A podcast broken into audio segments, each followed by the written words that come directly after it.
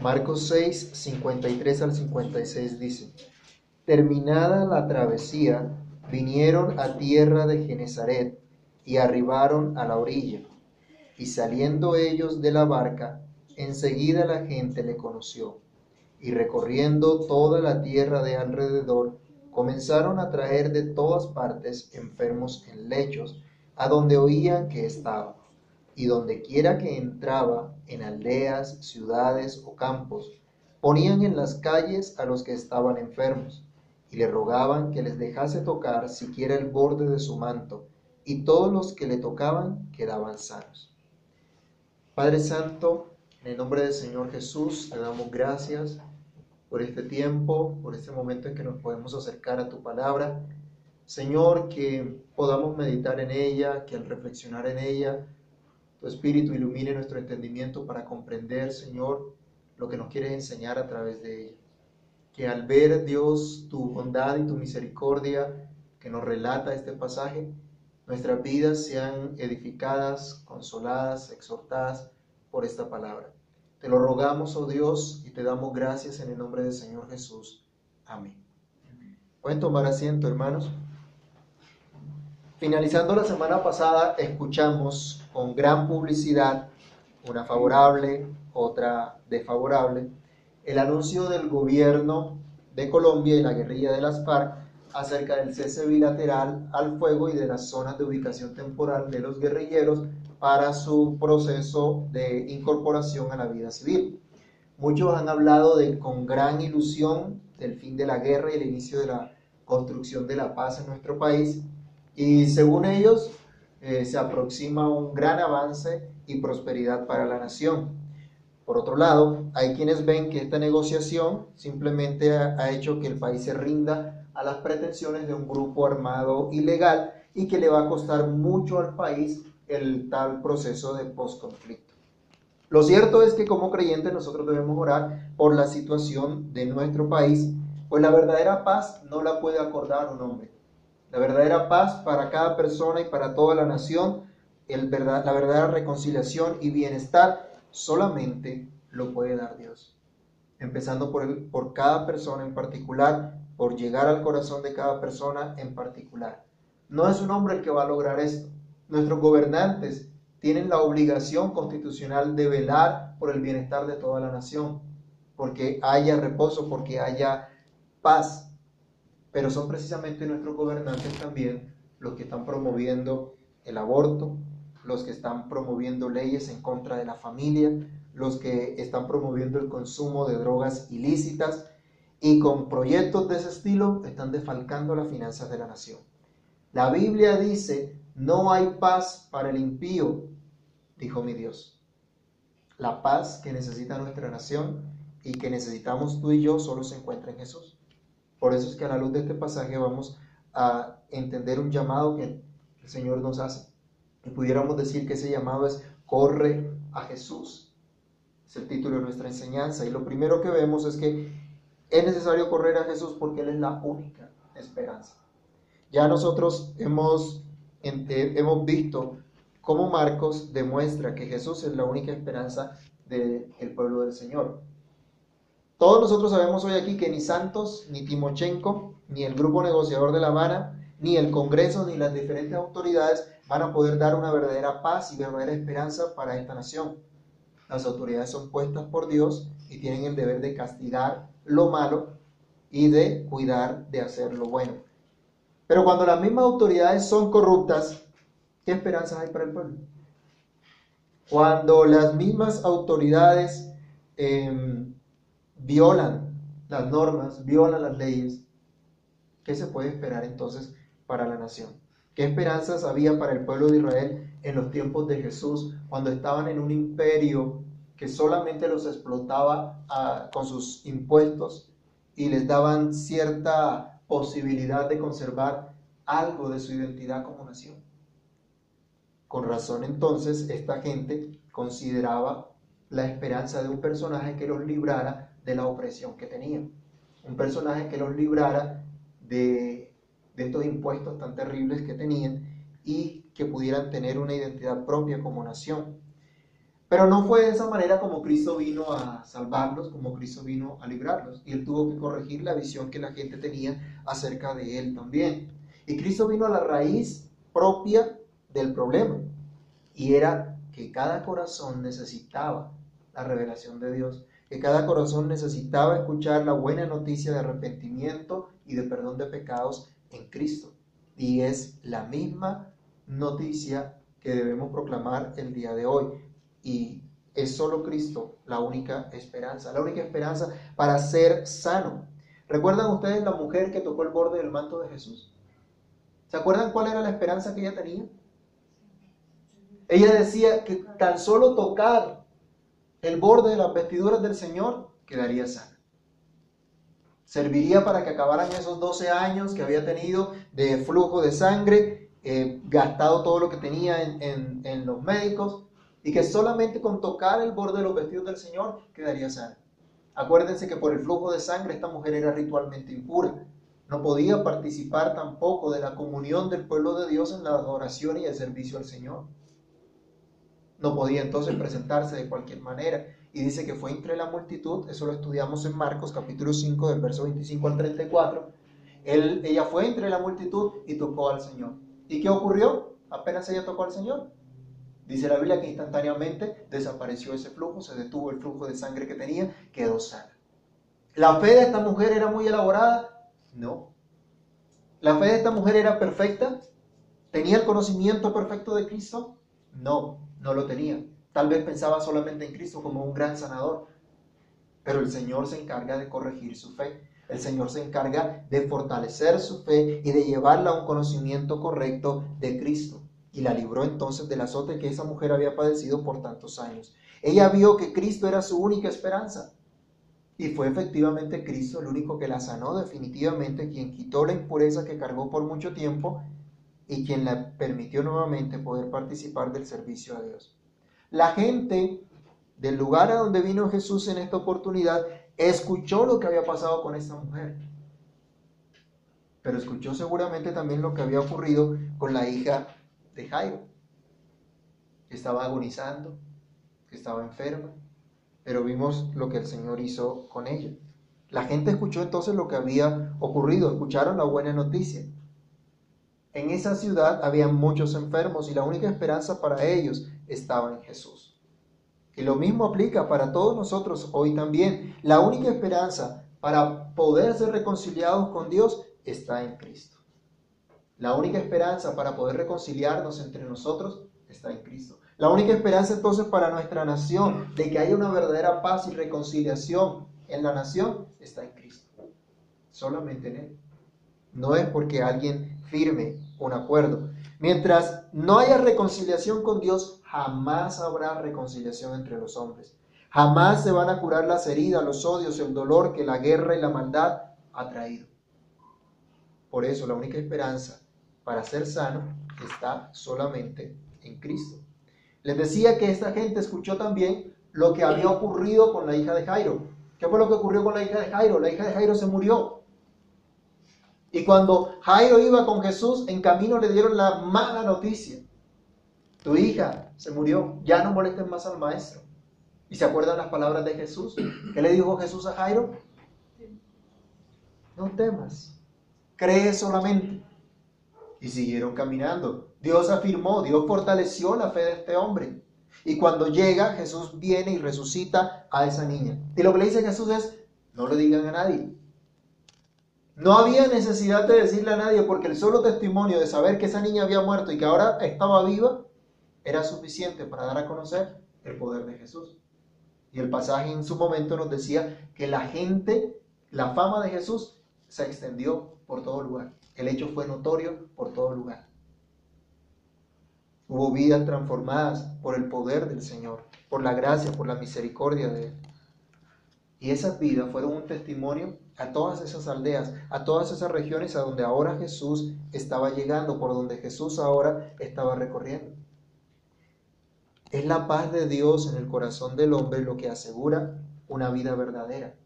Jesucristo es la única esperanza para tener una vida plena. Y es la vida de Cristo en el hombre lo que realmente puede llevar, llamarse una vida plena, una, vida eh, satisfactoria, un, un, desarrollo como tal, alcanzar el desarrollo como tal de, del ser humano.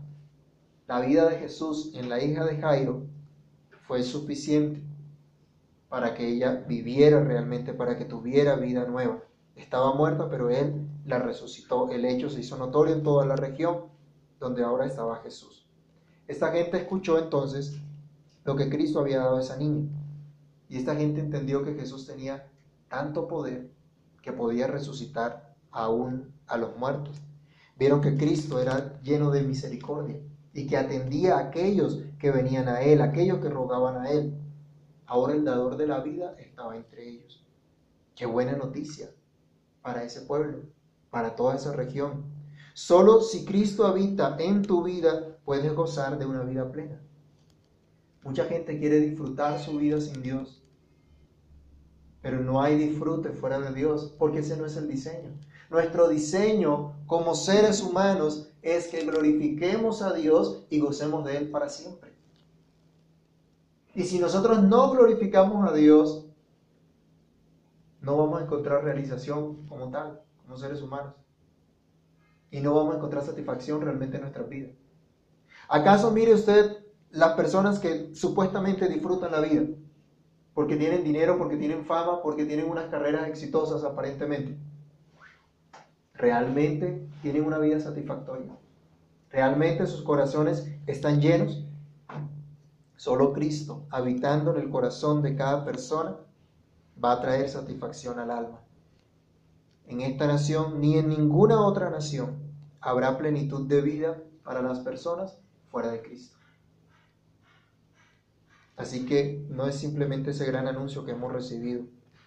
El verdadero anuncio y la verdadera esperanza es que Cristo está en medio de nosotros, como la esperanza que tenía este pueblo. A todos se nos dice entonces por este pasaje, corre a Jesús porque Él es tu única esperanza para estar realmente saciado. Acuérdense que Jesús llega aquí a, la tierra de Genazaret o a la región de Genazaret después de haber estado con multitudes enseñándoles acerca del reino de Dios. Y a esas multitudes les dio de comer. Multiplicó cinco panes y dos peces para más de cinco mil personas. Mostrando entonces así que Él es el único que sacia, que Él es el pan de vida. El único en el cual nuestra alma puede estar realmente satisfecha en el, único en el cual podemos tener perdón y vida plena. Y vimos en ese pasaje entonces solo Cristo sacia. ¿A dónde llegó Jesús? El pasaje aquí de Marco nos está diciendo que llegó a una región, llegó a una tierra eh, de Genazaret. Algunos comentaristas dicen que la travesía era hacia Capernaum, pero a causa del viento les tocó correr un poquito más al sur. Digamos que venían, digamos, iban hacia hacia el norte pero el viento les era contrario, entonces tenían que desviar un poco. Pero la Biblia no nos habla de que se hayan desviado o que llegaron por accidente a cierto lugar. La Biblia nos dice simplemente llegaron allá. Y llegaron porque así el Señor lo quiso, porque así el Señor lo dispuso. Y aquí deberíamos hacer un paréntesis y pensar, nuestra vida no es un accidente y las cosas que ocurren en nuestra vida no son un accidente. Ocurren porque Dios en su propósito, en su bondad, ha dispuesto todas las cosas para Él glorificarse, para Él mostrarnos su voluntad. Y era la voluntad del Señor llegar a esta, a esta tierra, a esta región. Y dicen los comentaristas que esta región era una tierra muy fértil y era muy famosa porque todo lo que se cultivaba allí era en extremo bueno. Que la gente degustaba los frutos de esa tierra, eran famosos. Entonces, en una tierra fértil, ¿cómo creen que pudiera ser la economía de esa región también, si la tierra era muy fértil, si sus productos eran conocidos en todo lugar. Pudiéramos pensar que habría de pronto cierto nivel de, de, bienestar en toda, esa, en toda esa tierra. Pero a pesar de ello, había una gran necesidad en sus habitantes. Había muchos enfermos. Dios también a Colombia, por ejemplo, la ha bendecido con una nación, como una nación con tierras fértiles, con una vegetación, con fuentes hídricas abundantes, con una biodiversidad increíble, con riquezas abundantes por todo lado. Pero la tragedia del pecado de cada uno de los que hemos habitado en nuestra nación, ¿qué es lo que ha traído? ¿Y qué es lo que vemos? Miseria, injusticia social, enfermedades, falta de empleo, inseguridad, contaminación ambiental, violencia en los campos, en las ciudades. Todo eso son reflejos de las consecuencias del pecado. Son reflejos de nuestra mayor y verdadera necesidad del perdón de pecados que solamente se puede tener en Cristo para que seamos restaurados a esa verdadera imagen de Dios y al propósito de Dios. Esa necesidad de ver a Cristo como el único que puede saciar nuestra verdadera necesidad. Muchos han dicho, esta nación es rica, pero ¿cuánta pobreza hay? A pesar de todas esas riquezas que Dios les ha dado. Todo consecuencia del pecado. Dice entonces acá nuestro texto, regresando aquí a, a Marcos, vamos a leer nuevamente el versículo 53 y 54. Terminada la travesía, vinieron a tierra de Genezaret y arribaron a la orilla, y saliendo ellos de la barca, enseguida la gente le reconoció. Lo segundo que vemos a la luz de este pasaje que nos dice, corre a Jesús, no te tardes, no, no te demores, date prisa. Terminó la travesía por el mar en ese momento, pero ahora el Señor seguía recorriendo las ciudades, aldeas y campos. Era necesario llegar a todas las eh, a todas partes de esa región. La misión de Jesús continuaba. Algunos dicen que él se encaminaba hacia Capernaum, que era como su centro de operaciones, pero pasaba por toda esta región mostrando su favor y misericordia. Por poco tiempo la gente iba a contar con el privilegio de ver, de escuchar a Jesús, de presenciar sus obras poderosas. Así que la gente entendía que debía apresurarse y correr a Jesús porque él había venido a los suyos. Dice que eh, su embarcación la trajo eh, atracaron allí en la, orilla, en, el puerto que había, allí dejaron su embarcación. Jesús supo que, se supo que Jesús había llegado y la gente que alguna vez había escuchado de él supo, aquí está ahora. Es el momento de, ver a Jesús, de ir a Jesús. La embarcación entonces quedó en, en un lugar, pero el recorrido de Jesús debía continuar. Ahora las personas podían ver a Jesús. Ahora Jesús se había acercado a ellos. Es interesante que vemos aquí la gente desplazándose, corriendo, moviéndose y anunciando a otros que Cristo ha venido, pero porque es Cristo el que se ha acercado a ellos. Leamos por favor Marcos capítulo 1 versículo 15. Alguien que lo lea, Marcos 1.15. Diciendo, el tiempo se ha cumplido y el reino de Dios se ha acercado arrepentidos y creen en el Evangelio. Es Dios el que se ha acercado a esta gente. Aquí vemos una actitud eh, interesante de las personas corriendo porque ven a Jesús, lo reconocen, pero esto es porque Él se ha acercado. Es Él el que ha tomado la iniciativa, es Él el que ha venido primero, es Él el que nos buscó a nosotros porque estábamos perdidos. Es Él el que ha manifestado su gracia y su bondad para con nuestras vidas. Y esto es simplemente un eco de lo que Marcos comenzó diciendo, que el Evangelio de Jesucristo, el Hijo de Dios, es la proclamación de ese mensaje que dice arrepentíos y creer en el Evangelio. Dios se ha acercado a ustedes, el reino de Dios se ha acercado a ustedes y es necesario que crean.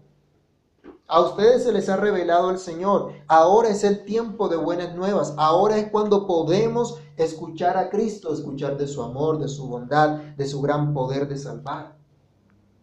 En otras palabras, este pasaje nos está diciendo, corre a Jesús, no te tardes, porque ahora es el tiempo. Y tú dirás tal vez, bueno, ya yo soy cristiano, esto es para los que no lo conocen, pero ¿conoces bien tú a Jesús? ¿Conoces bien a tu Señor? Estás creciendo en su gracia y conocimiento siempre. Vives en el poder del Evangelio experimentando cada día esa gracia salvadora de Jesús en tu vida, en tu casa, en tu familia, en tus vecinos, en todos los que te rodean. ¿Acaso no necesitas hoy también escuchar la buena noticia de Jesús para cobrar fuerzas y saber que eres perdonado de todos tus pecados gracias a la obra de Cristo en la cruz y que el Señor te da su espíritu para guiarte a toda verdad, para que puedas hacer su voluntad? también lo necesitas. Escucha la buena nueva, te dice este, esta escritura también. La gente de Genezaret escuchó. Y como iglesia hoy también estamos llamados a escuchar a Cristo en medio de nosotros. para que podamos entonces proclamar a otros el mensaje de nuestro Señor. Nuestra nación necesita hoy ese mensaje y tú y yo somos el instrumento en las manos de Dios para llevar ese mensaje. Pero primero lo debes escuchar tú. Primero lo debes experimentar, lo debes vivir para que sepas entonces de qué vas a hablar. Si no conocemos a Jesús, ¿cómo vamos a hablar de Él?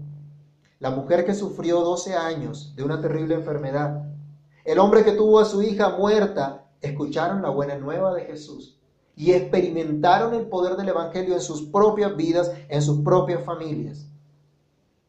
Pero también aquellos que los conocían escucharon acerca de la buena nueva, vieron la buena nueva en esas familias, vieron el Evangelio en la vida de esas familias. Y otros escucharon también el testimonio de aquellos que estaban cerca de estas personas que experimentaron el Evangelio. Así que hermanos, somos llamados a escuchar atentamente el Evangelio y a rogar a Dios para que podamos entenderlo, podamos vivirlo y de esa manera entonces poder proclamarlo. Nuestra vida, dice la Biblia, son cartas abiertas y nuestra vida será la mejor forma de comunicar ese Evangelio. Dice el siguiente verso en Marcos, que recorriendo toda la tierra de alrededor comenzaron a traer de todas partes enfermos en lechos y a donde oían, a donde oían que estaban. Y donde quiera que entraban en las aldeas, ciudades o campos, ponían en las calles a los que estaban enfermos y les rogaban que les dejase tocar siquiera el borde de su manto. Y todos los que le tocaban quedaban sanos. Podemos decir a la luz de estos pasajes, confía en Él. Corre a Jesús, confía en Él. Esta gente corrió a Jesús nos dice aquí el versículo 55 que la gente actuó en consecuencia con la buena noticia que recibieron. Escuchó que Jesús había llegado, que Jesús había venido a esta región. Dice que corrieron por todo lado a dar la buena noticia. El pasaje paralelo nos dice que la misma gente fue a avisarle a otras personas, aquí está el Señor. Corrieron, vieron la necesidad de apresurarse y de dar a conocer esa buena noticia. Bueno, quiera Dios que nosotros entendamos que es necesario también que otros conozcan esa buena noticia. Y que corramos para que otros den esa buena noticia. Que no nos enredemos, que no nos enfrasquemos en las cosas de este mundo, en nuestros problemas y dificultades, sino que hagamos lo que Dios nos ha mandado hacer. Que entendamos que Jesús es nuestra única esperanza, pero también la esperanza de los que están alrededor nuestro. Y que nos apresuremos a dar a conocer esa esperanza que, que el Señor nos, nos habla. Hay que Confiar en Jesús, el texto nos dice que comenzaron a traer de todas partes enfermos en lechos a donde oían que estaba Jesús. Así que escúchalo hoy en su palabra. La Biblia nos dice que la fe viene por el oír y el oír por la palabra de Dios. En ella puedes escuchar a Jesús. En ella puedes ver la gracia de Dios, puedes experimentar su presencia que trae confianza, que trae descanso para tu vida. Ese es el mensaje que debemos llevar también a nuestra nación. ¿Y cómo vamos a llevar este mensaje a toda Colombia? Pues empezando por nosotros mismos. Empezando nosotros escuchando ese mensaje, predicándonos nosotros mismos ese mensaje, que escuchemos a Jesús en su palabra, que corramos a Él por medio del estudio de su palabra. Que no escuchemos otra cosa, que no nos distraigamos con nada, sino atendiendo a la palabra de Dios, porque es ella la que nos muestra a Cristo, es ella la que nos muestra que podemos confiar y descansar en Dios corramos a Él, como dice la Escritura, en plena certidumbre de fe, que al acercarnos a Dios por medio de su palabra, al acercarnos a Jesús por medio de su palabra, tendremos confianza en que Él nos escuchará, en que Él también atenderá a nuestro favor, a nuestro ruego. Como esta gente, somos llamados a rogar el favor de Dios. Dice que llevaron a los enfermos por todo lado. En las plazas de mercado ponían a los enfermos. Aquí dice que, que las calles pero era como en los lugares por donde iba a pasar Jesús, por los lugares públicos. En los lugares públicos de la mayoría de estas regiones eran las plazas de mercado. Y allá llevaban a la gente para que tan solo tocaran el borde de los vestidos de Jesús y de esta manera ser sanos. Ellos no merecían nada de Cristo, pero reconocían su necesidad. Necesitaron ser llevados, otras personas los llevaron. Pero ellos mismos, enfermos, necesitaban que Cristo los sanara. Necesitaban del Señor. Entendieron que eran necesitados. Y así somos nosotros también. Nosotros también somos necesitados de Cristo, pero Él es poderoso para socorrernos y sanar nuestra alma, todo nuestro ser, toda nuestra vida. No solo por, de una manera momentánea como tal vez muchas de estas personas pensaron. Algunos solamente vieron a Cristo como el gran sanador y fueron a Él solamente para curar una enfermedad temporal, para quitar una dolencia de, de sus cuerpos solamente. Pero seguramente habían otros también que sí conocieron, que sí supieron, que sí entendieron que esa sanidad era también de sus, de sus almas. Esa sanidad física simplemente les hablaba de la verdadera sanidad que trae Jesús al corazón del hombre.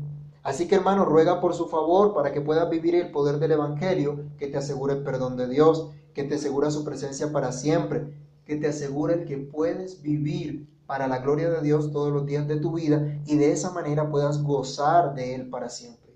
Así que corre a Jesús, confía en Él y disfruta de su poder salvador. La gente llevó a los enfermos y los enfermos rogaban. Aquí no nos dice Marcos qué pasó si el Señor les dio permiso o no se los dio. El resultado es que sí, el Señor les otorgó, el permiso. Seguramente tampoco la fe de esta gente era una fe muy elaborada, era una fe muy madura, era una fe muy sencilla y tal vez imperfecta. Pero dice acá el verso 56, donde quiera que entraba el Señor, donde quiera que pasaba, le ponían los enfermos y los enfermos le rogaban que le dejase tocar siquiera el borde de su manto. ¿Y qué ocurrió? Que todos los que le tocaban quedaban sanos. Todos. Interesante, ¿no? No era la fe perfecta, pero vinieron a Cristo, reconocieron su necesidad y el Señor atendió a su necesidad, tuvo misericordia de ellos.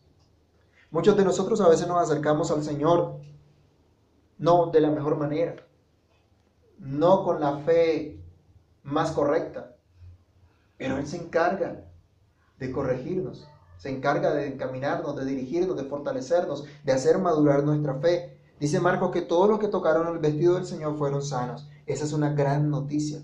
La Biblia dice, todo el que invoque el nombre del Señor será salvo.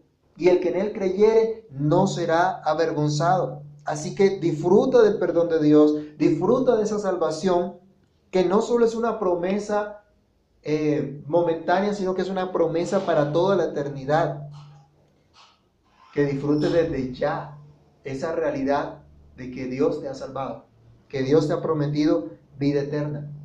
No se va a cumplir solamente cuando estés en la presencia de Dios por siempre, sino desde ya. Porque desde ya el Señor te ha dado las arras de esa herencia que es el Espíritu de Dios en tu vida. Así que disfruta cada día de ese poder de Dios, de ese poder del Evangelio, de esa buena noticia que Cristo es tu Salvador que Cristo es aquel que te reconcilia con Dios, que Cristo es aquel que te hace una nueva criatura para que disfrutes de comunión con Dios en cualquier situación. Disfruta esa realidad a diario. Eres perdonado por la gracia del Señor, tienes una vida nueva en Cristo. Disfruta la dirección que Dios te da por medio de su palabra. No estás solo, Dios está contigo para darte vida, Disfruta entonces la dirección de Dios para que puedas construir, levantar una familia para la gloria de Dios, desarrollar tu labor de acuerdo a la vocación que Dios mismo te ha dado. Así los demás van a poder, apreciar también el testimonio de una verdadera paz, de una verdadera prosperidad que solo trae Jesús. No unas personas que se sienten a firmar un acuerdo. Esa es la obra de Cristo, la obra de nuestro buen Dios y Salvador. Así que en este pasaje se nos está diciendo, corre a Jesús, Él es tu única esperanza, no te tardes, ven y confía en Él. Ese es el mensaje que en primer lugar es para cada uno de nosotros, los que hemos reconocido a Jesús como nuestro Señor, como nuestro Salvador. Para cada uno de nosotros que reconocemos nuestra condición de pecado, que pecamos, que desobedecemos a Dios, que tenemos falta de fe, que no confiamos en la palabra del Señor. Pero el Señor hoy nos anima a que vengamos a Él, a que confiemos en Él, porque Él va a fortalecer nuestra fe. Él nos va a afirmar en, en su Hijo, en aquel que dio su vida en rescate por nosotros, pero también en rescate por muchos, y nosotros hacemos parte de ese, de ese grupo que la ha rescatado. Así que si tú corres a Jesús, tu testimonio hará que otros también, también vengan a Él. Miren que no quedó en saco roto lo que ocurrió con esa mujer que sufrió 12 años de flujo de sangre, ni lo que ocurrió con la hija de Jairo. Ese testimonio fue inspirador para que otros también corrieran a Jesús. Vengamos entonces sin, tardanza a Él en plena certidumbre de fe. Oremos a nuestro Dios. Padre que estás en los cielos, hoy te damos gracias, porque vemos tu bondad y tu misericordia, atendiendo la necesidad de tu pueblo, teniendo misericordia de tus hijos, Señor, aunque su fe no sea perfecta, aunque su fe, Señor, no sea realmente de acuerdo a lo que tú has mostrado. Señor, te pedimos misericordia y que tú también seas perfeccionando nuestra fe y ayudándonos a escuchar tu voz por tu palabra, ayudándonos a entender el llamado que tú nos haces de venir a ti, de correr a ti. Ayúdanos a entender que es ahora el tiempo de volvernos a ti, de buscar tu rostro a través de tu palabra, de atender, Señor, a tu enseñanza, de ser edificados mutuamente como pueblo tuyo, como iglesia tuya, para que te podamos servir, para que te podamos glorificar. Señor, ayúdanos porque sin ti nada somos, nada podemos hacer. Te pedimos, Dios, que nos permitas experimentar ese testimonio en nuestra vida, en nuestra familia, en nuestra casa. Ese testimonio que tú traes verdadera paz, verdadera prosperidad a nuestra vida, reconciliación, porque venimos a ti, porque somos objetos de tu misericordia, de la restauración que solo tú traes, que solo tú puedes dar.